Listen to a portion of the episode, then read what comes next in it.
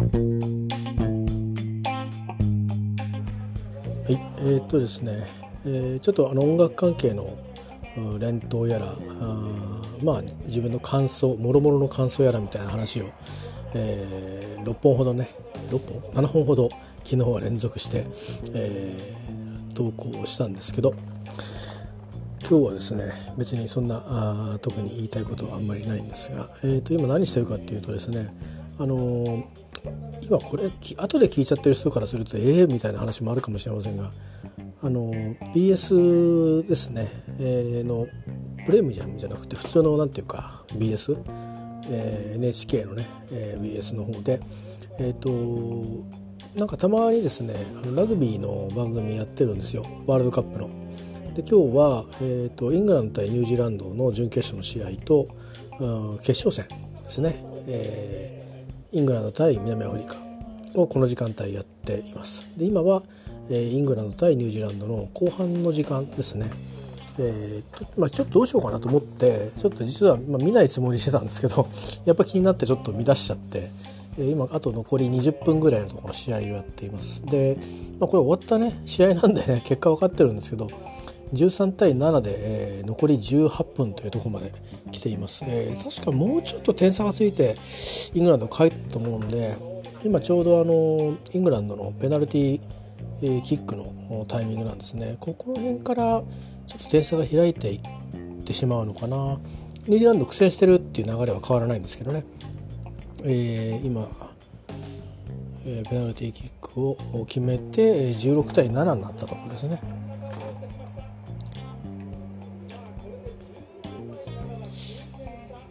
これでもう一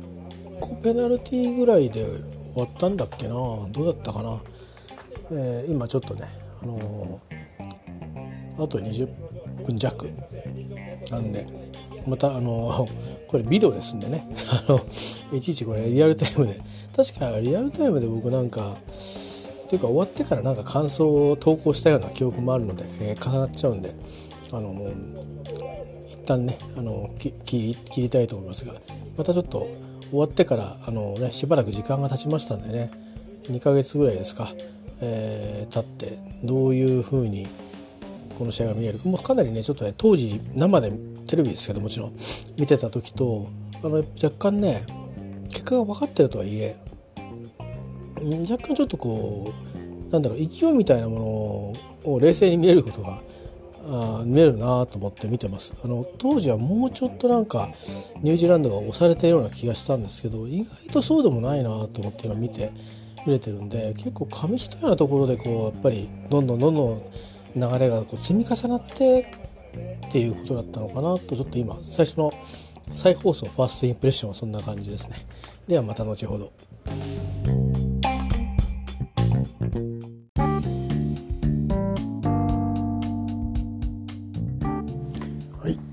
えー、ということでですね、えーと、最初のイングランド対、えー、ニュージーランドの試合の再放送が終わりまして、えー、結果的に19対7でですね、えーまあ、勝ってたんですねイングランドがね、えー、やっぱり残り20分ぐらいでなんだろうワントライ差ぐらいじゃないとどんなにあの強豪と言われてるとこでもなかなかそのプレッシャーというかねのもあるし勢いをこうでどうのっていう話じゃなくてチャンスがそんなにたくさんやっぱりえっ、ー、と作れないもしくはあってもものにできないっていうのはどこのチームでもやっぱ同じなんじゃないんですかね。あのとりわけ勝ち上がっていって特にイングランドみたいにディフェンシブで攻撃も今回はすごく強いチームということなんですがディフェンスを鍛え上げてきたチームに対してあのやっぱりワントライ、ね、コンバージョン含めて7点差を超える差がつくとこれは辛いんじゃないですかね。でこれは逆でも同じだったと思うんですね。ニュージーランドは7点以上リードしてを超えてリードしていてイングランドが、えー、例えば60分のところで追っかけてる時でもやっぱり同じ状態じゃなかったですかね。でまあ、今回は16対7ってことでうんワントライにあと何ですかね、えでペナルティーとペナルティーキック1個でいけるっていうことだったんでまだ望みはあったんですけど、えーね、同じかなっていうのとありますね。あとやっぱりどうしてもこう押し込まれてたり点差があったりするとペナルティーをやっぱり自陣で犯しやすいっていうのはこれどう見てるとラグビー共通のあのー、ねあのー、事象というか、えー、そういう出来事のように思えますね。やっぱりあの強豪だからとかあんまりこれも関係なさそうですねその時のチームのその状態とかあのまあプラン通りにいけてるいけてないとかそういったことのところでこうやっぱ心と体がうまくこうつながっていないと起きるんでしょうねだから別にその、えーと、世界ランクがどうのっていうのでは関係なく、えー、起きるんじゃないですかねだからまあそこのやっぱりそう集中力とかそういったものが、えーと、と実力がこううまくマッチすると、まあ、無敵っていう状態にきっとなるんでしょうね。でやっぱり、えー、型から入るってことじゃないんでしょうけど、まあ、やっぱりこうどんなに強いチームもやっぱり自陣での反則っていうのは自分たちのリズムを壊していくことになるんでしないっていうことなんじゃないですかね。ですからそういう反則をしなきゃいけなくなるようなこのまあなんかなんとなく反則ししがちな、ね、チームってやっぱりあるみたいですけどそれはちゃんと理由があってあの多くはその海外で生活のためにラグビーをしていてでこのワールドカップ直前の、まあ、2ヶ月とかそれぐらいで集まって練習して臨んでくるというようなチームにそういうのが多いようなようなんですねそれはだからやむを得ないのかもしれないですね。なんていうかオールスターゲームみたいなことになってるわけで。えー、ですからまあそういうことでないチームにおいてはどのチームに対してもその反則っていうことではあもしかすると世界そのワールドカップで優勝したチームとこのワールドカップに出てるチーム、ね、20チーム20何チームの間でそう差はないんじゃないかなというそこの気持ちの部分とかあの集中力とかそれから規律って言われますけどそういうところではそう差はないんでしょうね。ただまあそれ以外のあの能力で能力とかね力とか、えー、あのスクラムだとかいう展開力だとか実あの攻撃のバリエーション、えー、個々の力あ、ね、フィジカルなものもあるし頭脳のところもあるし、えー、総力みたいなものもあるしそういうところはやっぱりね地の力がやっぱり勝ってるところが勝つというのは、えー、あるんでしょうけどね。まあ、まさにあの今また連続して放送されていてイングランド対南アフリカの決勝戦も再放送されてるんですけどまあ、これあのね答えは僕たち分かってる 試合をこれから、まああのまあ、僕あの全部は見ないで寝ちゃいますけど あの、まあ、答えの分かってる試合をまあこうして、えー、見ていくという、まあ、リプレイしていくってことなんでまただから見る視点がね変わっていくと思うんですよね。あのこの時にあの選手はどこにいたんだとかどれぐらいの選手がディフェンスにこう参加してできてたのかとかその時にサイドどれぐらいあのそのサポートできる体制をとっていたのかとか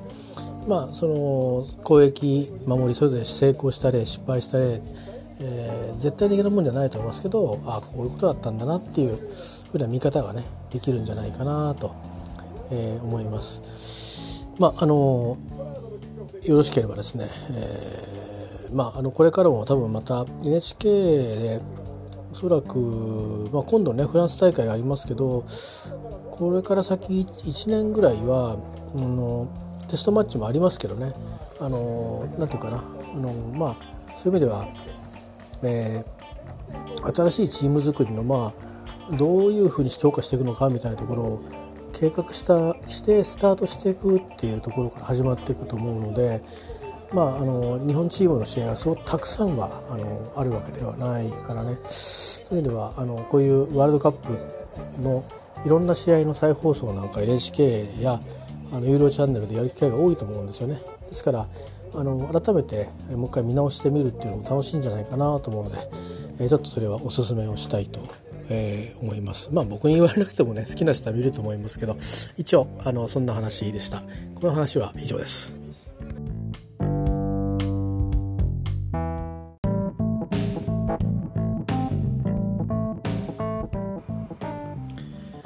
えーとまあ、ラグビー、えー、見ながらの話になりますけど、えーと、ラグビーの話じゃなくてね、えーと、とりあえずちょっとだけプライベートのことを記録しておくと、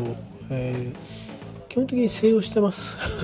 本当に本当に静養してます。あの本当1月5日まで静養のつもりですから。えっ、ー、とでまあそうは言ってもあのまあ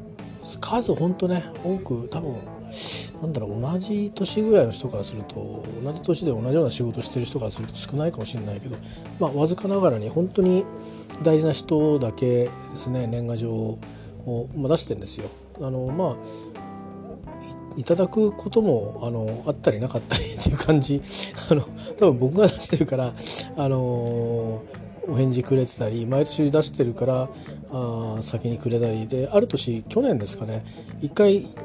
あのやめてみようと思ってあの全く出さなかったんですね。でたまにあの1月になってから出したこともあったんですけど昔はいやもう今回は全部やめてみようと思ったんですけどあので一回まあいただいてえっ、ー、と去年はまあいろいろねご不幸があった方も多かったんでまあうんそれもあってそれをあのいろいろ頂いてたんですけどちょっとなんかもう一日あったよなっていうのがあってこれ誰が出して誰が出さないか分かんないぞっていうのもちょっと実はそういうこととあのなんか本当はなんか僕が出してるからっていうことがあるのかなって思ったりして2つぐらいの理由で一回ちょっとリセットしてみようかなと思って出さなかったんですよそしてまああの今年につながってんですけどまあえーまあ、今回ね逆に言うと僕の年賀状は多分えーと、早いものは3日の日に届けた届いたと思いますけどう3日の日に初めていただいたやつなんかは多分ね6日とかに届いてると思うんでそうするとあこいつはあのあのもらってから書いたなっていうのはもうねめんめはかはくなんで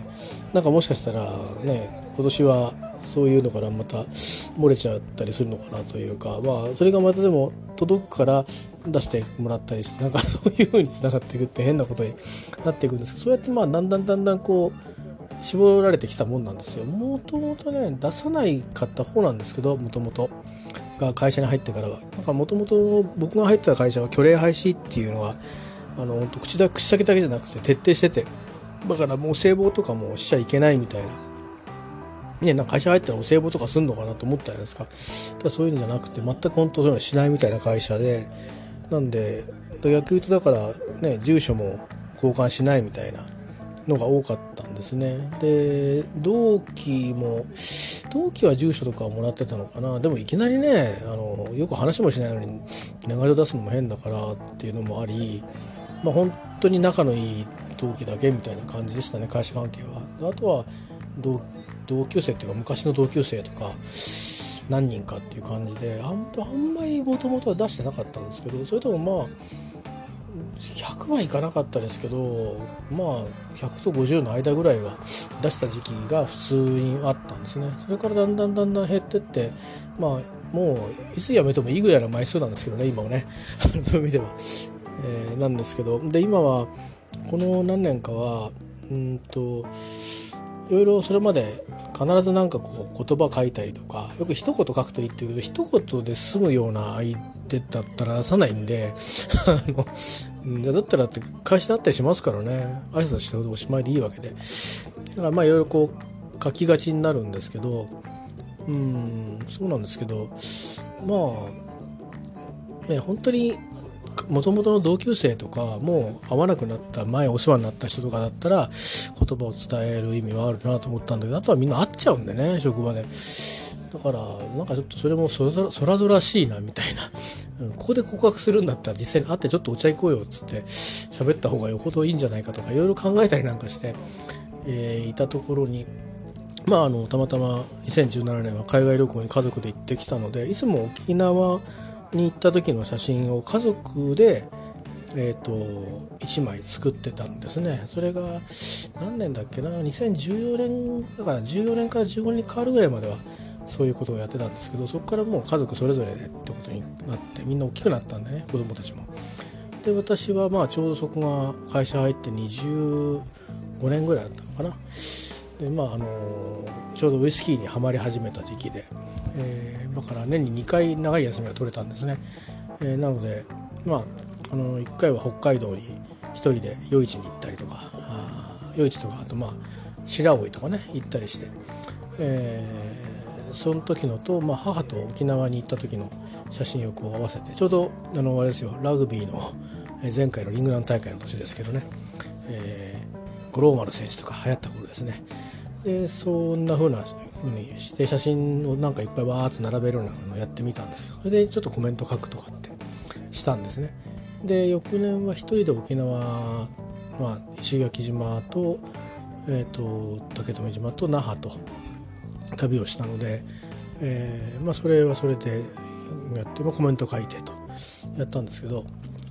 でまあ、そこまで国内だったんで、まあ、なんかそんな気持ちにもなったんですけど2017年から18年にかけてのところは、まあ、家族で、えーとね、あの大潮に行った時の写真があったのでそれを書いてでまあもうもはやもうどこだか分かんないじゃないですか。あのそれ。いやっていうかだったら貼るなって言うんだけど他にネタがないので。でここがこうですあれがこうですっていうのも別にっていう感じじゃないですか。よく言うその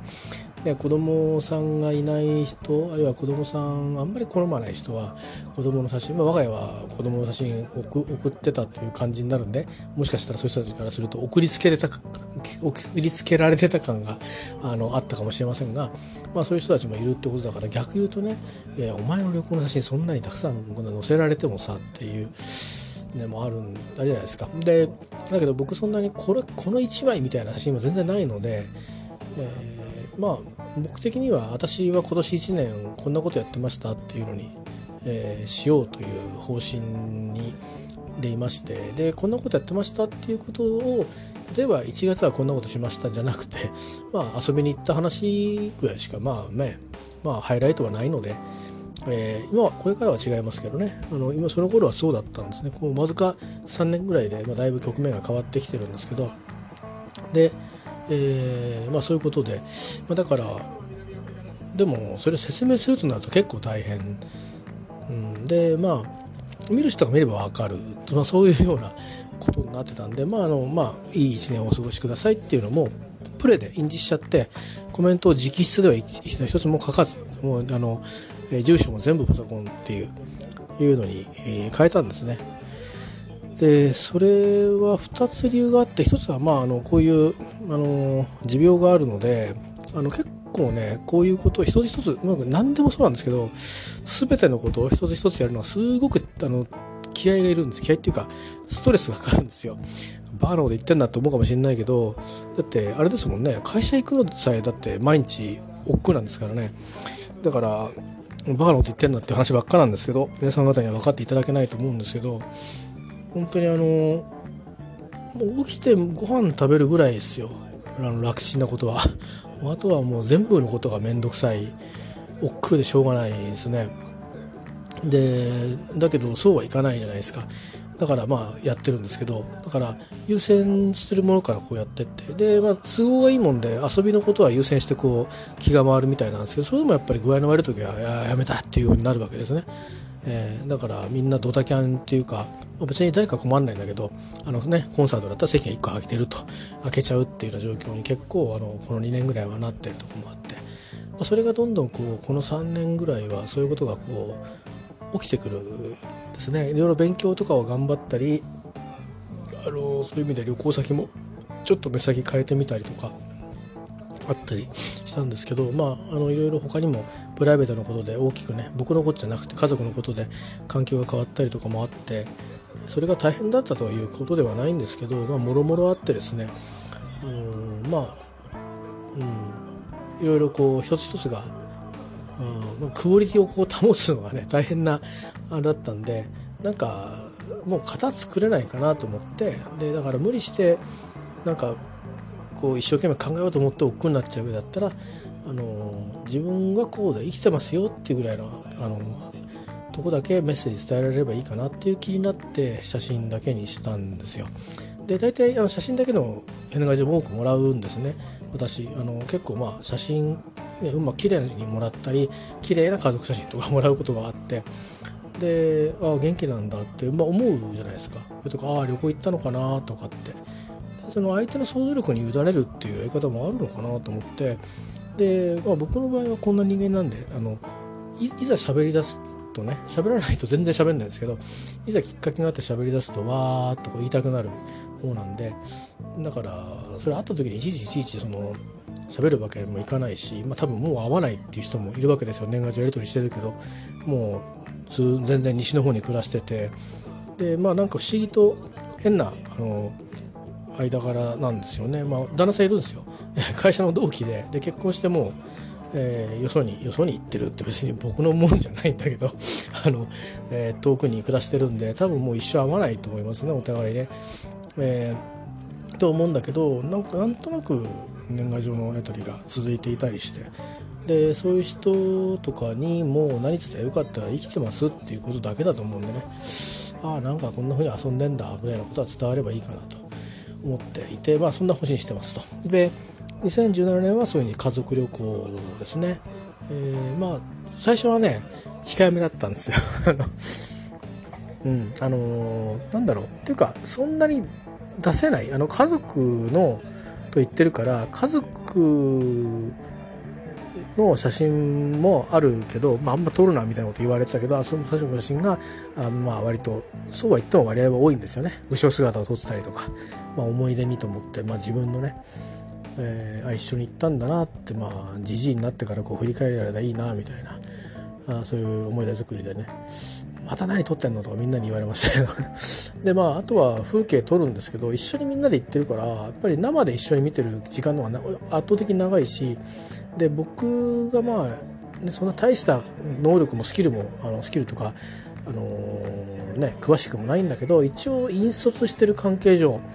あのそんなにね写真撮るために立ち止まってるわけいかないからそんなに時間なかったんですよ。だからあんまりちゃんとガイドさんつけて回ってるとか本当に島で荷を解いて、まあ、ある程度ここはそんなにこの時間帯強盗いないだろうみたいな時にしかカメラ回してないから、まあ、あの回してないっていうかスマホでもだけどね写真撮ってないんでそんなに量はなかったんですね。えーまあ、最初だしちょっと久しぶりだったからそれで家族もいきなりね無理やり連れてっちゃったから まあ自分もそれなりに緊張もあってしてたんでだからそんなに載せられるような写真もそうなかったのかなだからまあ枚数もそれそこそこであの、うん、少なかったのもあるし、まあ、ちょっとパソコンのソフトもだいぶ古くなりつつあってあんまりたくさん写真載せるとあのメモリーが追いつかないっていう感じで、えー、つまりその32ビットだったんでしょうねソフトがね。でそこで家族と行ったのは最後であとは家族は家族で沖縄に行ったりとかしてたんですね。で僕だけ、えーとまあ、ベルリン行ったり、U ね、UK 行ったり今年みたいにまた UK 行ったりってこの2年行っていたのでそれはもうあの覚悟を決めて行ってるからもう思ったらパシパシパシパシパシと撮ってるんで逆言うとな使える写真が結構ある中にああこれいいかもっていういいかもっていうかこれだったらいいかっていう写真がポロポロ出てくるんでそんなもので、まあ、去年は20それでも20枚ぐらいかなで中見ても確かにこれどこっていうのも結構あるんですよだんだん細かくなってくるからね。えー、でこういうのまあうん、本当になんかどなんだこれっていうところばっかだったかもしれないけどあのあなんかどっか行ったんだ。っていう、ね、外国人と一緒に写ってるぞみたいな。それぐらいな感じだったと思うんですよね。でメッセージはまあプレイン字のみで、まあ、しかも英語の、ね、メッセージだったらどういうふうに書くのかなみたいなのを調べて、まあ、基本的にクリスマスカードじゃないですか。新年の挨拶って。だからまあその時に使われるフレーズをちょっと調べたりとかしてその中で気に入ったのを選んで使ってるんですけど。まあ、そういうふうにしてたりとかあとはくだらないことですけどあの皆さん多分ご存知だと思うんですけど僕ずっと間違ってて去年まで。えー、っとあのまあし「明けましておめでとう」とかあなんだっけ「金河新年」とかねあるじゃないですか。で英語だと、ね「ハッピーニューイヤー」とかあるじゃないですか。でなんか昔からずっと「あ今「えいね「えいハッピーニューイヤー」って書いてたんですよ。えいやもうそれ何も考えないでそういうもんだって思ってたから。ででも言葉で言うと「ハッピーニューイヤー」って言うじゃないですか。でもそれがあんまり疑問に思わなくてもう「あハッピーニューイヤー」って書いてたんですよ。ところがまあ正しくは「ハッピーニューイヤー」だと「あ」はいらないっていう。どうしちゃったかな？理由まで確認しなかったけど。でだからでああ直そうと思ってアートってこう去年からはそうしてるんですけど。まあでも今年なんかあれなのかな？なんか酔うとしようっていう日本人が言う意味で酔うとしようってあんまないみたいで海外には。まあ、だけどそう言いたいんならまああうんハハバグッドニューイヤーとかって言って赤がついたんだよね。だからそれは何でだろうとか思って。うん。いやまあそれはあのそういう時間をっていうこと時間という一つのまとまりをとして捉えて「あ」がつくのか。ああなんて思ったんだけど。じゃあ「ハッピーニューイヤー」って言葉は「あ」がついちゃなんでいけないんだっていうとそれは期間じゃなくて点だからなのかなとか。あのちょっとまあその辺のニュアンスが よく分かんなかったんですけど、まあ去年から変えたんですがとりあえず。まあ、そんなようなこととかあって、まあ、一応型を決めたのでで今年はまあ花からもう一回ね去年はあの着てから出すっていう式にしたんですけど、まあ、それで結構そういう意味ではあのー、なんだろうな。あ聞いてみれば何人か来なかったなっていう人がいて明らかに。だから僕が出してた出してたまたあ来た出す。で今度俺があのあこの子はあれなのか出さない方がいいのかなと思って出さないでいる。で逆に去年もらってるから来るみたいになってた人たちは何人かボロボロっとこうあのー、やり取りがなくていいんだっていうことを多分お互いに確認したと思うんですよね。そんな風にして、まあ、減ってはいるんで、まあ、そんなにその枚数とかっていう意味ではなんだかんだ億劫とかなんとか言ってましたけど 2, 2なほどではないんですけどそうは言ってもね一応まああの1枚2枚ってわけじゃないんで、えー、まあ、どうしようかなっていうことでまあ今年も旅に行ったし旅の写真でいいかと思ったんだけど、何をハイライトにしようかなと思っていろいろやってたんですけどなんかうちのプリンターを変えたのかソフトも変えたせいなのか分かんないんですけど去年の写真みたいにね綺麗に発色しないんですよね。写真自体があんまり綺麗じゃないのかとか思いながら綺麗っていうかその色味がねなんかバランスうんが良くないのかなとか思って結構あのあれなんですよ。ちゃんと SD カードを新しいのを入れ替えて大きめの容量のやつにしてでそれなりの画質で撮ってきてるんですけどね、うん、だからパソコンの中で見る分はどんだけ拡大しても結構綺麗に見えるあのピントのちゃんと合ってるものが綺麗に見えるんですけど色もあのパソコンで見てる分には普通なんですけどなかなかうまくあの表現できなくて、まあ、一応そういういろいろ補正があるって書いてあるんだけど前は補正も何もしなくて綺麗に出たんで、まあ、一応そのプリンター推奨のこのまあカチカチっとして設定するような綺麗に綺麗に印刷するみたいなのにだけやってみたんですけどあんまり変わんなかったですね。だからやっぱり写真の元がいけなかったのかななんて、えーと、思いながら、えー、まあ、やりましたけどね。でとりあえずまあそれで、えー、去年と同じやり方で、まあ、出し方が変わりましたけど先にこちらから、えーと去年ご不幸があったということで出せなかった方とかえっと、なぜかですねいただいたものが残ってるんですけど、えっと、なんかちょっと後からいただいたものまあちょっと別のとこに保管しちゃったみたいで自分のなんか本棚とかないんですよ。だけど出した形跡が残ってたんでソフト上に、えー、なのでまあ両方ガッチャンコして、えーとまあ、さっき出してきたとこなんですけどね作って、えー、まあであと枚数も足りなかったので残りが家族の分と。えー、パートナーに買ってきてくもらくれるっていうんで買ってきてもらって、えー、まあそれで済ませたっていう感じですね。多分まあ1日は間に合わないでしょうね。これは多分3日ぐらいについつくんでしょうね、えー、そうこうしてるうちにあの職場で会うっていうパターンなのかな。あまあまあそういう感じでありまして、まあ、来年からはねえー、っとそういう意味ではまあ来年はまあ来年以降はもうとにかく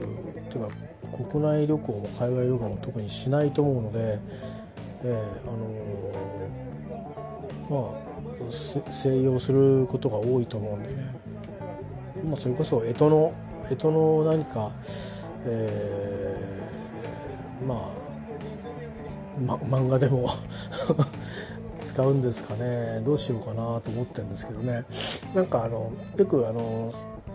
就活っていろいろ就職活動じゃなくて終わる活動の一環っていうね。何でも活つけりゃいいってもんじゃねえだろうと思うんだけどなんかあの、まあ、年賀状が今回が最後ですみたいなことをあの書く、ね、のが流行ったりなんかしましたけど流行ったっていうか多いっていうそういう人が。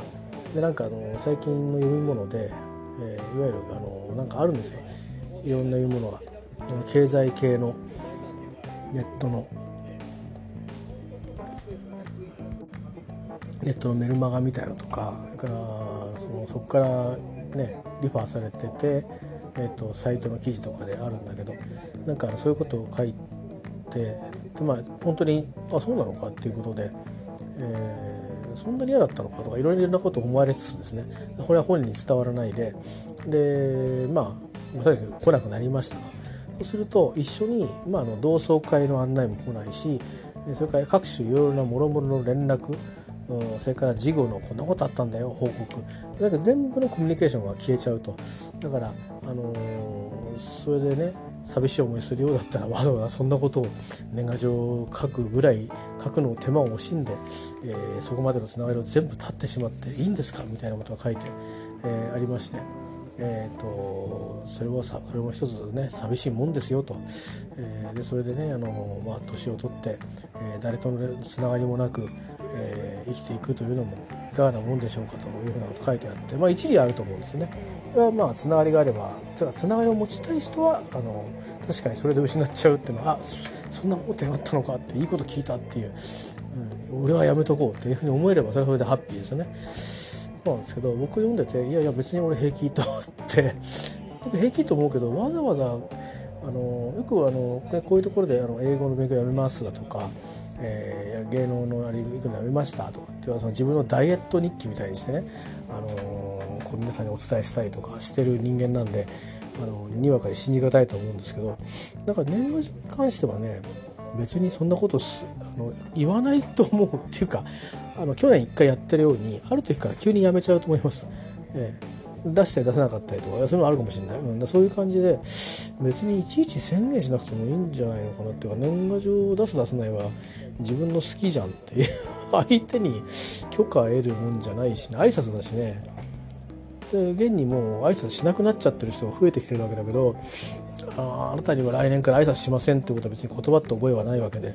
なんとなくお互いの間合いでもって連絡を取らなくなったということだからもうお互いに用がないんですよね、えー、だからで結果的に今じゃあ誰かとじゃあ会うっていうと僕多分会う人いるとしてもね最大2人しかいないですよ。えー、だから皆さん方はもっとたくさん友達がいらっしゃると思うんですけど職場の中も今もう組織が変わったでしょ？そうするとプライベートで会えますか？会う人いますか？っていうとまあいないですね。えー、で先輩方もプライベートで会ってたような先輩も辞めちゃったんでそうすると本当に職場ではいない。職場の外で会う可能性が残ってる人は2人しかいないですね。うん、そういう意味では同級生はいっぱい生きてますよ。そのだから同窓会もあるしやるらしいしたまになんか僕も誘われるっていうか連絡がついて お誘い受けることもまあまあありましたけどでも行かないんでね。だんだん連絡が来なくなりますよねさすがに。年賀状の話さっきの年賀状の話と同じでね。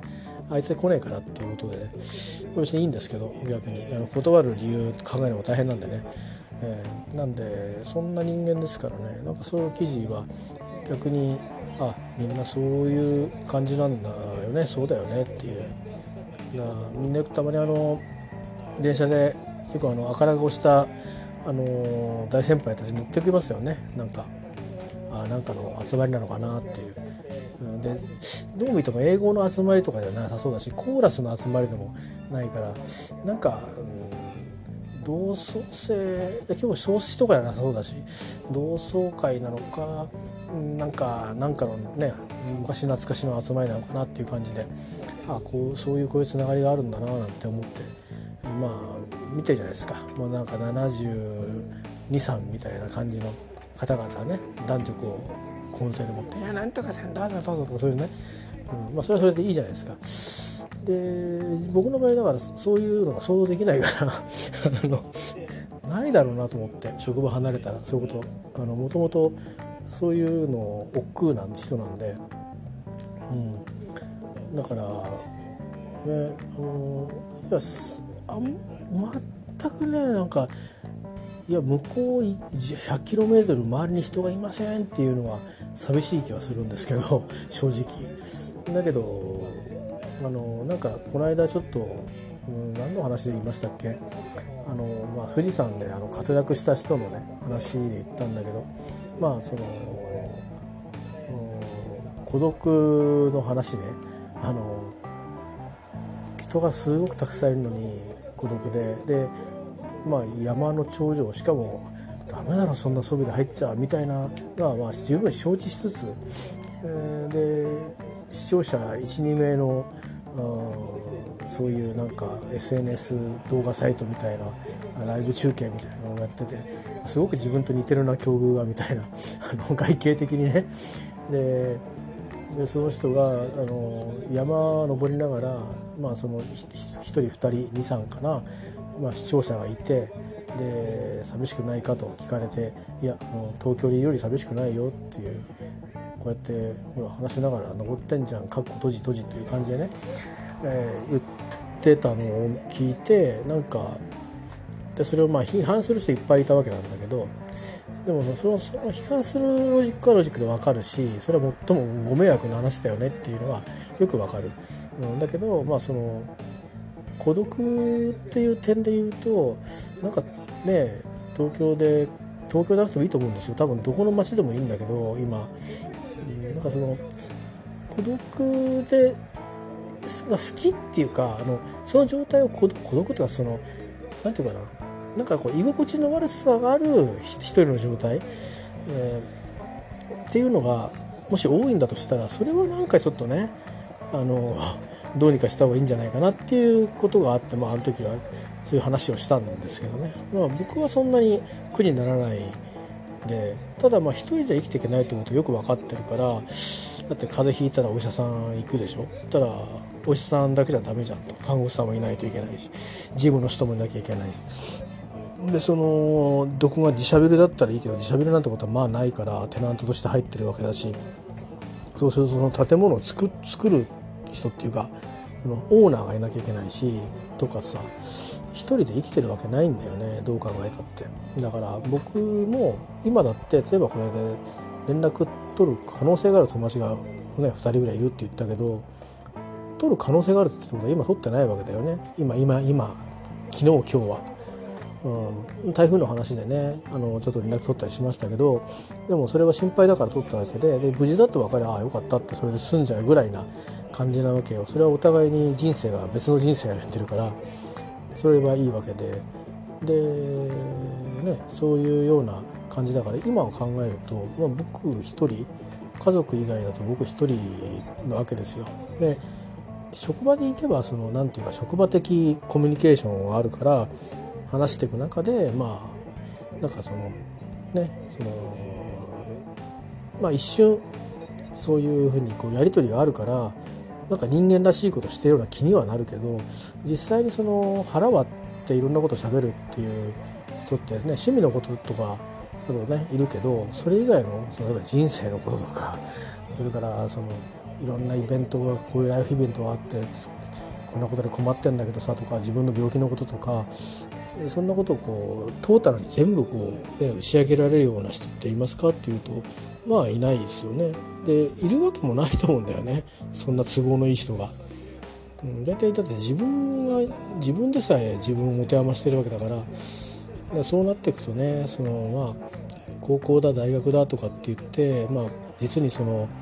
健康にね、えーとそういう時間を過ごしてた時代のまあ久しぶりに会うってことの中でおいてのあのなんかね思い出とかああるいはでどうしてんだよっていう話はあると思うんだけどそれもでも一過性のもんなんのかなっていう久しぶりに会ってみようよっていう元気にしてんならよかったねってそれぐらいの話ででそれは別にまあ気の置けない人たちだったらいいかなと思うから別に考えもしないでいい持つ時は行く行くっていうふうに言っちゃうと思うんですよ。でそれ以外は基本的に用事がないんでね、うん、だからまあ会うことはないんですよね。であとは、えー、そういう意味でまあ多分一人じゃ生きていけないんで絶対誰かのお世話にはなるっていうか誰かが何かしてくれてるところにはまっていくしかもう生きていけないんですよね。あのたまにそうではない人たちがたくさんあのいらっしゃいますよね自分で何でもできる人たちとか何、かあったら「あおいしゃいかない」とか「もう野菜は作ってる」と。か「なんとなら米も作ってる」みたいな。いやなんとなく魚も取ってくるみたいな人もいるじゃないですか。家は全部自分で直すみたいな。本当にそういう万能型の人ね大先輩たちもたくさんいるからそういう人たちから比べると僕はあのすごく脆弱で何でもとにかくお金がお金が必要でお金を払ってないかを得てでそれで命をつないでいくなり健康を保ったりとかしてるわけで。そういう意味であんまり偉そうなこと言えないんですけどでもうんさっき言ったようにねその年賀状あの、まあ、出す出さ出さないと言わないか言うかにかかわらずえー、かの素材がバタッと来なくなったからといってそれでああ俺もなんて寂しい人生なんだろうと思うかっていうとそんなことはなくていやもはやもうすでにそういうその年賀状来月来年から出しませんって言ったがためにいろんなつながりを全て失った人と同じ状態にいるからさ。あのもうすでにすでにもう十何年も前からそういう状態にいるのでいやなんとなればもう会社入った瞬間からその状態になってると言っても過言じゃないぐらいあのプライベートの付き合いはなんか立ったわけじゃなくて取れなくなっちゃったんででそれが習いになって習い習い性になってねあのずっと今日まで来ちゃったんでだからもう30年この方そういう意味では家族を構成したっていうことを除けば人付き合いを増やしたっていうことはまあ職場以外ではないんですよね。で職場の付き合いって淡白なもんで辞めてったりいろいろあればそれっきり切れちゃう。まあそうじゃない人もいると思いますよ。よく来ますからね「なんとかと会った」とか「なんとかさんと会ってきました」とかってね聞いたりすることあるからだけど僕はつながない人なんで あの、うん、そこまであんまりなんかねすごくあの変に淡白なところがあってそういうところは。他のことは結構ね粘着質なんですけど。えー、まあそんなのがあって。まあ秋っぽいのかもしんないけどねなんかね。あの本当あの不義理し不義理しちゃうっていうのは。なんか一時期わーっとすごく仲いいんだけどなんかおたお互いに飽きちゃうっていうのが あんなかもしれないですけどね。まあ、という状況なんでなんかそのみんなすごいウェットだなとかって思って、うん、あの僕あの元の性格は案外ウェットな方だと思うんですよねだけどまあいろんなその家庭事情とかもろもろあったり、まあ、仕事のことや病気のことやいろいろあってまあドライってわけじゃないけどまあまあそうそうねなんかあの、うん、お人よしでもいらないっていうことで。なこういう風になっているんですよねだからまあそういうたまに記事読んだりするんだけど、うん、なんか、うん、幸せなんだろうなと そういう話題で、うん、いられるだけは。だからでも僕前も言ったけどだ僕もさ確かにあのなんだろう一人ぼっちは嫌だけど一人っきりは平気っていうタイプなんでだから例えば SNS がなくたって、ね、小学生の頃は自分で放送やろうと思って仲間に「やらない?」って言って一応誘ってみたりとかしてるわけでなんか人の輪の中には言おうという意識はあったりとかあるいは何か何か発信しようと思ったりとかいう意識は元からあるんですよね。うん、だからまあこういう SNS 今度ね時代が変わってったらもう 5G とかになった時には SNS っていうもの自体があるのかちょっとよく分かんないけどねその私は LINE みたいなのやらないんで対話型のことやらないんで、えーと、あとはそういうねまあ、リアルタイムで配信してみんながどう言ってるかみたいのを楽しむ方でもないし、うん、YouTuber みたいな人たちみたいに反響によってまああなんかもっといろいろ面白い面白いの作ってみようから始まって結果的にはそれであの、ね、生計が立てばいいなみたいなあの感じの気持ちも全くないし、えー、あのただこう言いたいことを言える思ったことを、うんと、表現できるっていう場所があるだけハッピーかなっていうことですよね。で昔は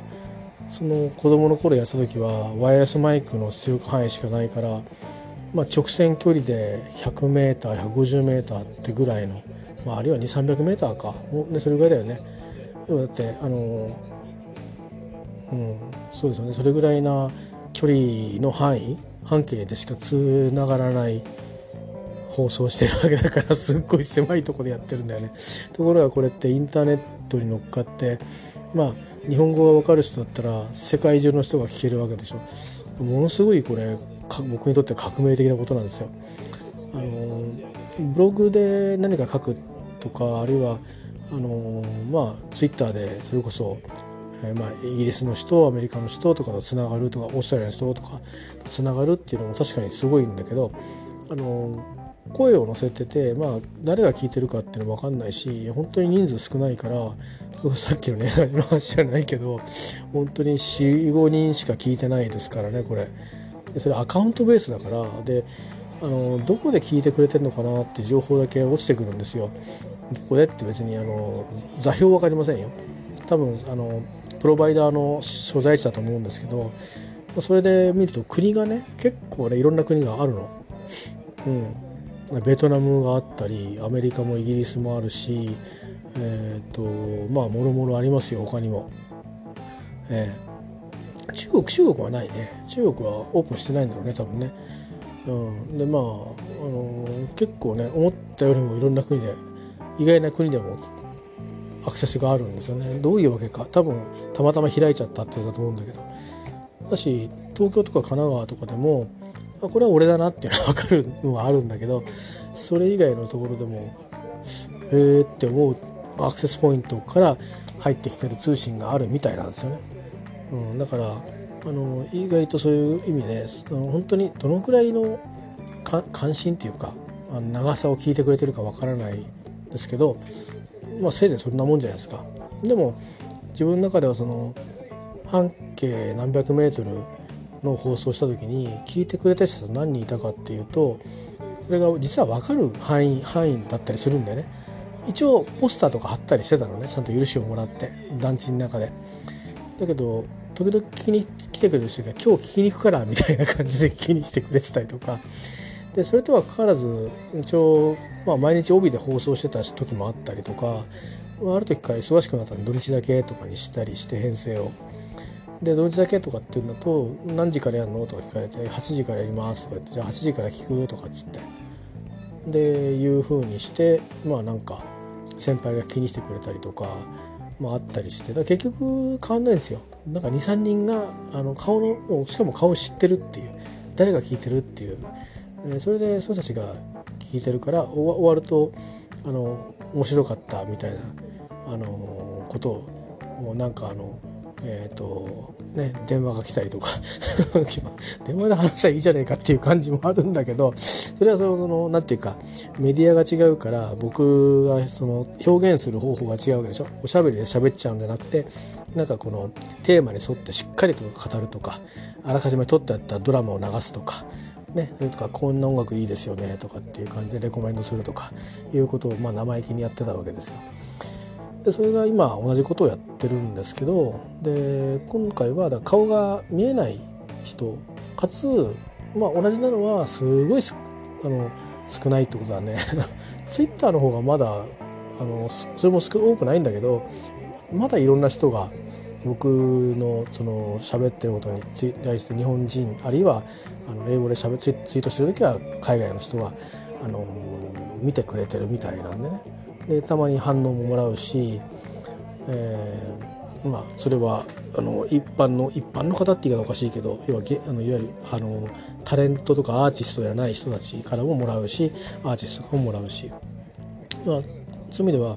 あのー、まあ、ツイッターの方は確かにね、あのー、返しやすいですよね。短いからねメッセージがね、えー、ではあるんですけど、まあ、でも僕はこのポッドキャスト気に入っていて、あのまあ逆言うと小学校の頃よりかはすごい本当誰が聞いてるか分かんないっていう匿名性があるとこに飛び込んでっていう感覚はあってだけども実際にはまあ本当にあの自分以外に2人か3人ぐらいがあの聞いてくださってると。それもいつも同じじゃなさそうだぞと。こんだけあの いろんな国にまたがって、えーと、開いた回数がこうね散らばってると、えー、なんかの勢いで 開いたとしか思えない。なんだこれ？って分かんねえや。なんかこれ中国語？日本語？みたいなそういう感じでなってるだけだからなんかパーマネントにしっかり聞いてきてくれてる方がどれぐらいいるかいまいち分かんないんですけど。だし疲れる疲れるしね。知らない人はこれ聞こうと思うとね。だからみんなのために面白いこと言ってないでしょ？役に立つ話してないしなんなら文句言ってるしね。うん、だからそういう意味ではその富士山登った人もそうだった。けどその番組のリスナーの人はその NHK のインタビューに対して「なんとかさんの番組はつまんないんですよ」って言ってたんですけどね。なんかあのー、だから1人2人だったと思いますよ。みたいな。だからでも大それたことするような人には思いませんでしたね。って言ってたんだけど。まあねそれを聞いててなんかちょっと身につまされるとこがあったんですけど。も、えー、いやいや俺も同じだよっていう面白くないしなと思って。ただまあ何が違うかって言えば気にしてないことかな。あの投げっぱなしっていうところはあるかもしれないですね。あの反応をもらおうもらおうとはしてないのかな。逆にもらうと困っちゃうかもね。もしかすると。困っちゃうとかあの23をいただく分にはありがたいんだけどあのなんかこれについてああでもないこうでもないって始まっちゃうとやめちゃうかもね。あの、そういう意味でだから出しっぱなしがいいっていうところはあって、まあ、一応だからね話すこの意見はね別に気にしてないけどその表現の仕方はやっぱり一応ね気にはしてますよ。あのこんな言葉使っちゃいけないだろうとかこんなトーンでこの場で話しちゃいけないだろうとかいうことは気にはしてますね一応ね。そこはよそ行きな顔になりますけどね。まあまあそれがまああれですよ。あの電話や対面だってる場合とこのこういうメディアで乗っけてる場合の違いっていうぐらいで、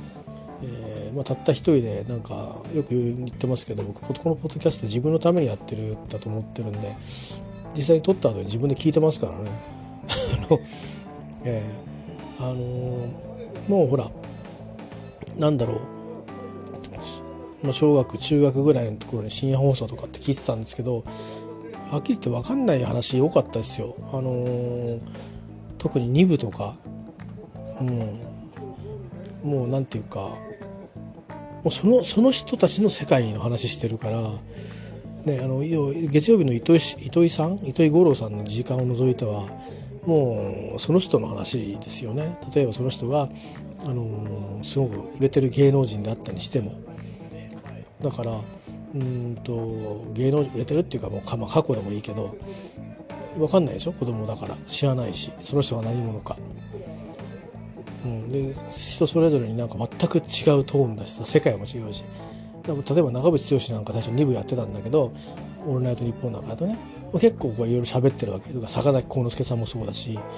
まあいずれそのうちやっぱりこう売れていくと一部になったりあるいは土曜日の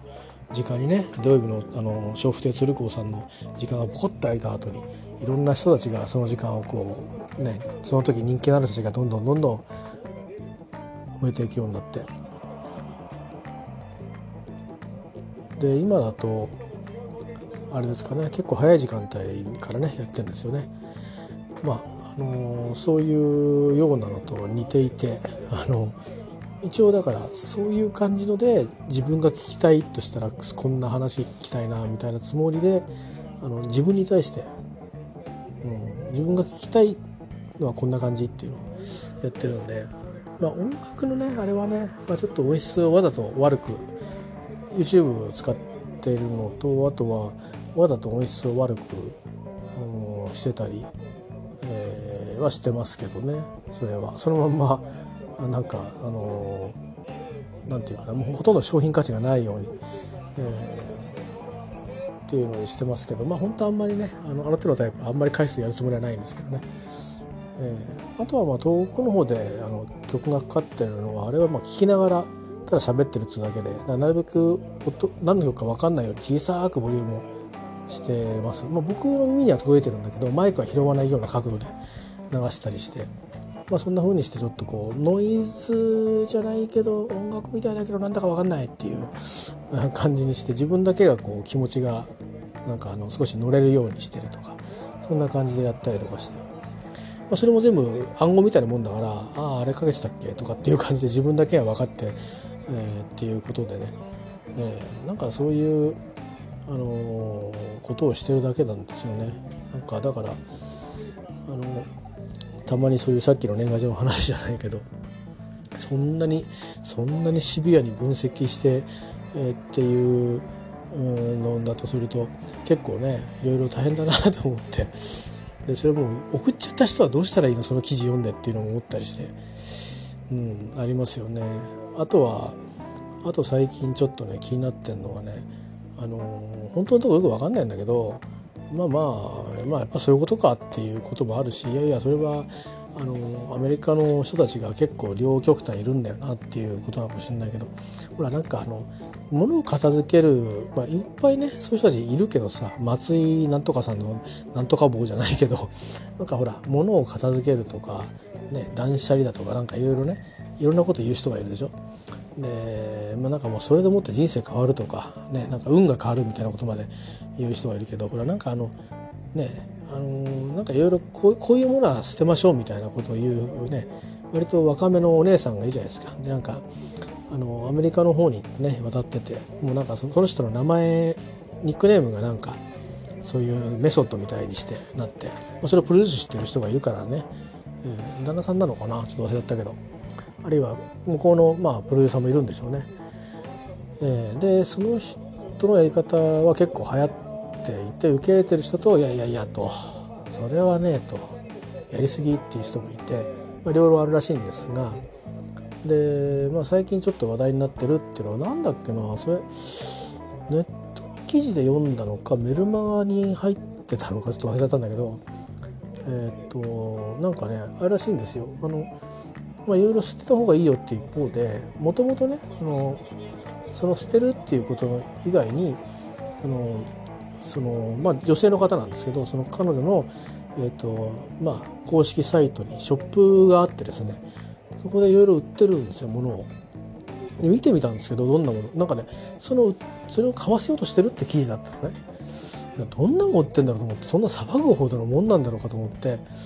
うん、見たんだけど別にね確かにえこれこんな値段するのっつうものもあったんだけどなんか一品物とかなんかアーティストみたいな人に作ってもらってるようななんかその工場量産型じゃないような商品も結構置いてあってこんなものがこんな高いのかってものもあればえらく安いものがわーっといろんなバリエーションであったりとか、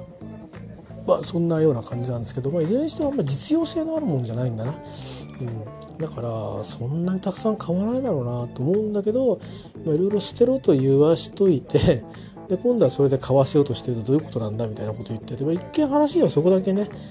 全部つなげて言うと確かに矛盾してるんだけど、うんあのー、だけどまあそうさすがに買う買う人はそんなに何でもかんでも今度はああそうですかって買っちゃうのかなと思って、えー、そこはちょっと謎だったんですよね。なんなんていうかあのいや分かんないですよ。あのいやよく騙されちゃったっていうのあるじゃないですか。これはこれだけの話ですけど儲かりますよとかっつって、ね、結構お金いっぱい持ってる人がいて。いやもう100万ぐらいだったらもう全然いいですって感じで。とかお金いっぱい持ってるけど結構なもうもうやっと貯めたんだっていうんだけどいやそんなに儲かるんだったらじゃあもう半分ぐらいだったらいいかなと思ったしねもう少し後でねもうちょっと足しませんかみたいな。で気が付いてみたらなんかほとんども取って老後のために取っといたお金がほとんどなくなっちゃったみたいな、えー、でそれが実はなんかもう換金できませんみたいな。倒産しちゃいましたみたいな。ねありますよね。でいやなんかそういうようなことにみんながなっちゃってるのかっていうのがわからないんでね。なんともちょっと評価できなかったんですけど。見る限りねそんなに欲しがるかこれっていうものばっかだったんだよね。いやいや1個2個ねなんか買うっていうのはもしかしたらそういうそのあの捨てるメソッドの基本的なねあのまあなんかキャッチフレーズみたいなのがあるわけですよ。でそういうことからすると確かにまあそういうふうになんかちょっとワクワクしそうなあそういうものが好きでそっち側にこうなんていうかな気持ち偏っちゃうと、まあ、どれもこれも素敵に見えて買っちゃうかもしれないけどそれ買っちゃったらうん、やっぱりやっぱりこれはもうそういう気持ちにならなくなったから、うん、捨てようっていうふうに、えー、なるのかそれを捨てるってことはあなたの感覚おかしいわよってことになるのかその辺があのね、その捨てろって言ってる人と売るって言ってる人が同じだからどっちだか分かんないんですけど、まあ、そこをまあついてる記事だったんですけどねということがあのアメリカで話題になってるという話だったですね。えー、どうなんですかねまあでもその人のことをいいなと思って、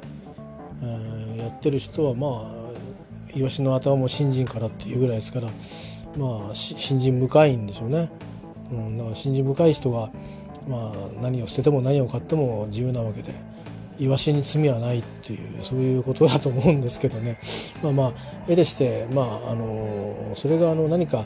えー、公序良俗に、えー、ね、なんか反するようなことだったり社会を乱すようなことだと、まあ、いろいろ問題があると思うんですけどもあるいはその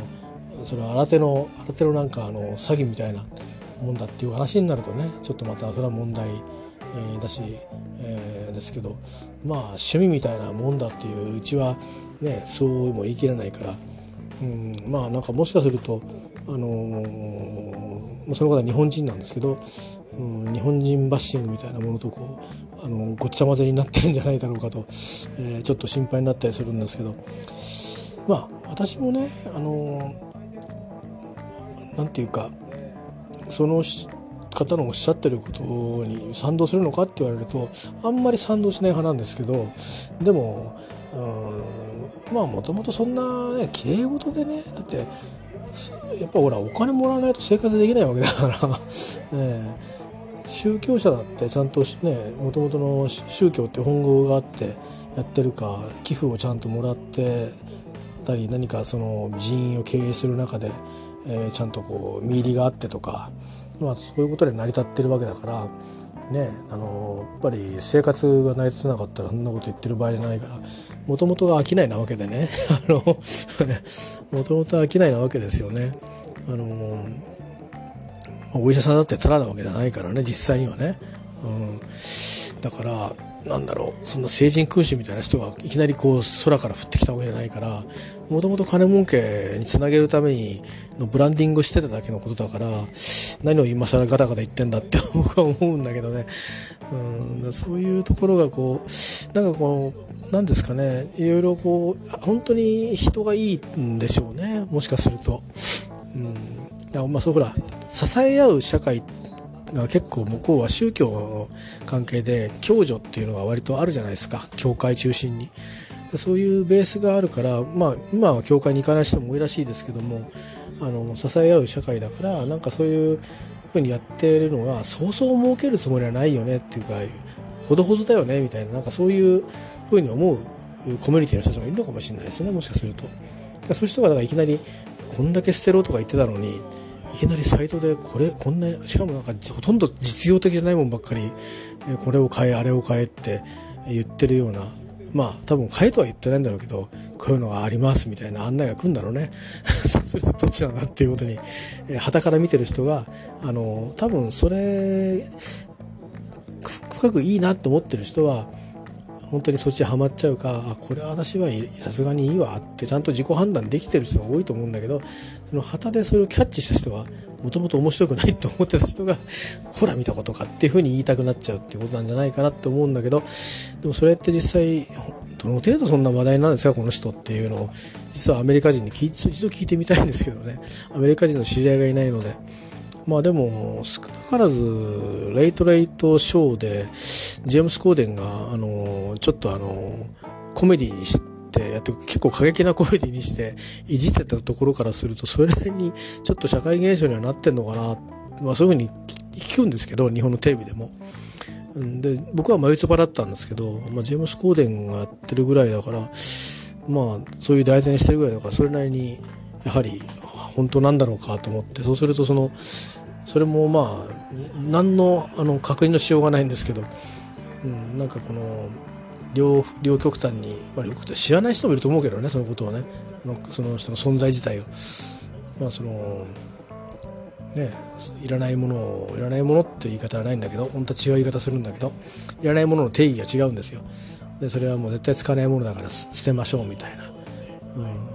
それとそのねサイトで物を売ってるってことが矛盾してるっていう話らしいんですけどね、えー、なかなかこういいでしょ？この延々堂々巡りになりそうな話で。えー、どうなるんでしょうね。えー、でもまあ僕はもう所詮は商売らやってるんだからそんなね綺麗事でいやもうなんならもう空いたスペースに開けさせといてこれからどんどん買わせますよって当たり前じゃないかっていう、うん、今頃気づいたのっていうぐらいな感じだと僕は思ってるんですけどね。違うのかな？じゃないと儲かんないよね。いやそれで例えばそれがそのオフィスのなんかデザインを変えるっていう商売も多分やってるんだと思うんですけどやると思うんですよでそういうのだけでもいいんだろうけどやっぱりほらあのプロデューサーが脇にいたりするとこれもいいんじゃないあれもいいんじゃないってやるからいろいろ試していくと思うんだよね。でどっかが、まあ、売り上げが落ち込んでもどっかで支えていけばいいし、まあ、来年再来年花咲くような事業もどんどん手上げていくっていうのは、まあ、商いだったら当たり前のことだから別にね逆に反対されるぐらいに浸透してるっていうことはねうん、あのもっけの幸いで批判してくれれば批判してくれるほど宣伝になるわけでね。なのでどうなるかちょっとしばらく楽しみなんですけどね。なんかあの私に全然関係ないのであの手放しで楽し楽しいなと思ってどうなるんだろうと思ってるんですけどね、えー、まそういう私はあの意外とあの多分その人たちからするとこんなものいるんですかっていうふうなことに、えー、明るくニコニコって言われて全部捨てられるんじゃないかなと、えー、思いますね。はいあのー、その人がおっしゃるセオリーで言うとそれはね俺にとって大事なんだっていうことは言うけど、うん、決してあのねその気持ちがどうのこうのっていう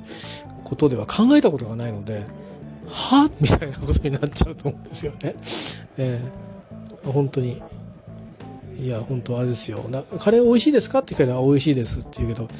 うん、カレーと心中する気ありますか？って言われると、いや、えー、っていう。いや、そんなこと考えたことないし、なんか合わなくないですか？みたいな。それぐらいのね、話なんですよ、実は。柔らかい言葉で言ってるから、日本語的には、なんかロジックはなんとなく通るんですけど、でもそれぐらいになんか違う感じ。うん、だって、例えば体温計が家にありますと。で、それに対して、まあ、あるある感情が浮かぶか浮かばないかっていうので捨てる捨てないなんですけど、あこれはもうそういう感情がないからいらないわってなくしたとした時に熱出た時に熱測って何度あったか会社に報告しなさいって言われた時に実用をなさないんですよね。だから捨てちゃいけないんですよ。体温計は、えー、多分その人がある社会に属しているもしくは治療を受けるたいと思った時に判断の指標を自分で知らなきゃいけないという状況の社会にいるんであればそれでは体温計はあの捨てちゃいけないんですよね。たとえそのたった1個しかなくなな2本あっても1本は取っとかなきゃいけないでしょうね。えー、それは確かに全くその人の感情が動かないものであっても捨ててはいけないんじゃないですかそれは社会人として。でその辺も多分じっくりちゃんとその人の話をよく聞いていけば 何でもかんでも捨てるって話にはならないと思うんですけどまあまあ日本人みたいにその細かいとこまで理解する人ばっかりかっていうとそうでもないからあそうなんだそういうものは捨てればいいんだっていうそういうねことになって言ってしまうから批判もまた出てくるとそんなわけないじゃんっていうことでしょだって。うんなぜなんならってねお墓の墓標は気持ちがねそのとある感情が浮かばないからっていらないんだって捨てようって。ならないでしょそれ。は罪罪になっちゃうよね下手したら、うん、犯罪にはならないかもしれないけどもしかしたら宗教的な罪にはなるかもしれないよね、うん、まあまあそういうこともあるからまあ万能な話じゃないわけですよね。だって経済学だって哲学だって万能じゃないんだからまあ、たかだか物の整理の話なんかが万能になるわけがないって思うんですけどそういうこと気づかないかなっていうのもなんかいいなと思って。どんな話になるのか楽しみですねなんかね、まあ、どんどんねダマくらかしちゃえばいいのになって思いますけどね。あの本当に、えー、騙される方もねあの強くなっていただきたいとちょっと思ったりしますけどね。もう騙されてるわけじゃないんだろうけど、まあ、信信者？わかんないけど。ねでもまああんまりあの日本人が悪く言われるんだとしたらあの本当だったら本当っていうかマットなことやって悪く言われてんだったらちょっとあの面白くないし、えまあうまいこと飽きないやってるんだったらうまくやってんだなと思って多少はしょうがないよ有名人だよっていう感じで、えー、諦めてもらうしかないかなっていう感じにしか思わないんですけどね、まあ、それだけの話ですね。あのぐだぐだ喋りましたけど。ということで、えーと、今日はこんな感じですね。まあ年内こんな感じで「紅白」見て、えー、年を越してえー、でまた仕事が始まるとそんな感じですけど、ま、また明日、あのー、出てこれたら来ますけど寝ますでは失礼します。